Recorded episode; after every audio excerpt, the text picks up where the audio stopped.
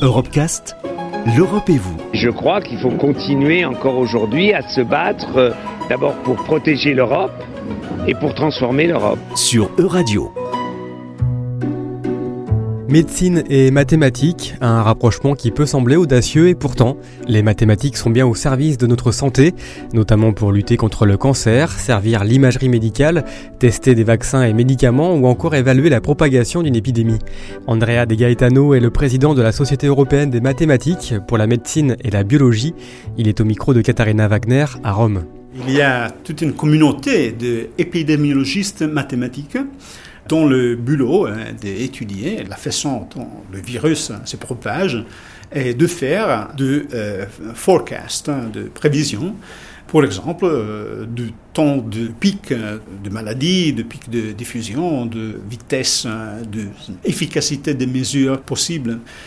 nous croyons que euh, c'est inévitable qu'avec la complication de la matière, avec l'acquisition de quantités de données gigantesques, il n'y aura autre moyen possible pour étudier ces sciences que la représentation mathématique à la fin.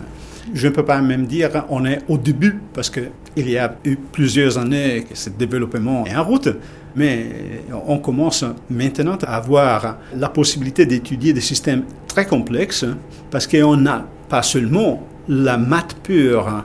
Euh, maintenant, nous sommes beaucoup moins forts en mathématiques pures, mais nous avons des moyens de simulation computérisés qui nous permettent de faire des choses qu'on n'imaginait pas euh, il y a 50 ans.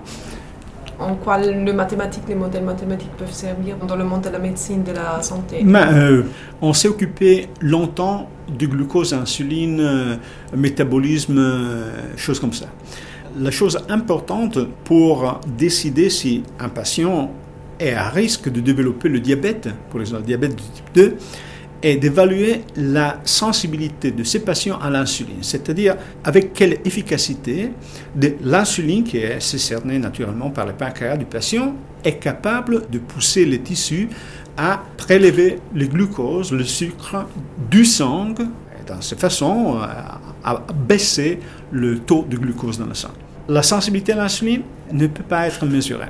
La seule chose qu'on peut, qu'on peut faire est de faire une expérience de perturbation, c'est-à-dire je prends le patient, j'administre une certaine dose de glucose, je registre, euh, il faut enregistrer, il faut mesurer le niveau de glucose d'insuline dans les temps pour une heure, deux heures, deux heures, trois heures. Et après, il faut appliquer un modèle mathématique aux données qu'on a obtenues et l'adaptation du modèle mathématique nous donne la valeur du coefficient d'insulinosensibilité. Il n'y a il n'est pas possible obtenir ce type de diagnose sans avoir un modèle mathématique. On ne peut pas faire sans. Je, crois que, que c'est évident, pour exemple, que de matières comme la physique sont décrites de façon absolument naturellement mathématique. Ça n'étonne personne de voir, par exemple, les lois de la physique décrites par des équations. Nous le trouverons tout à fait naturel.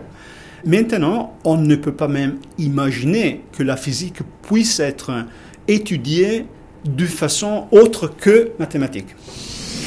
Retrouvez l'intégralité des Europecast sur euradio.fr.